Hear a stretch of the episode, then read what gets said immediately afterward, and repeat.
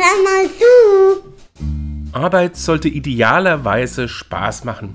Da es momentan mehr Lehrstellen als Bewerber gibt, wird in Stellenanzeigen oft eben dieser Spaßfaktor hervorgehoben.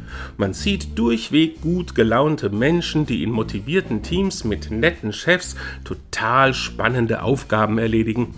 Die Firma scheint mehr als nur Arbeitsplatz zu sein, eher eine zweite Familie, ein Wohlfühlort.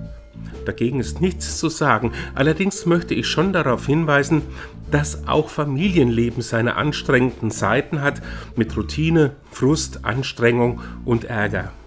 Die Deutschen sind übrigens Überstunden Europameister. Wer sich wohlfühlt, bleibt schon mal länger, unter Umständen auch unbezahlt.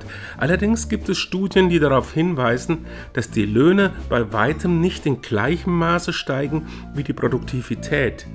Hier ist Fairness und Wertschätzung gefragt, zwei Faktoren, die auch den Spaß erhöhen in der Arbeit, in der Familie und überhaupt. Und tschüss!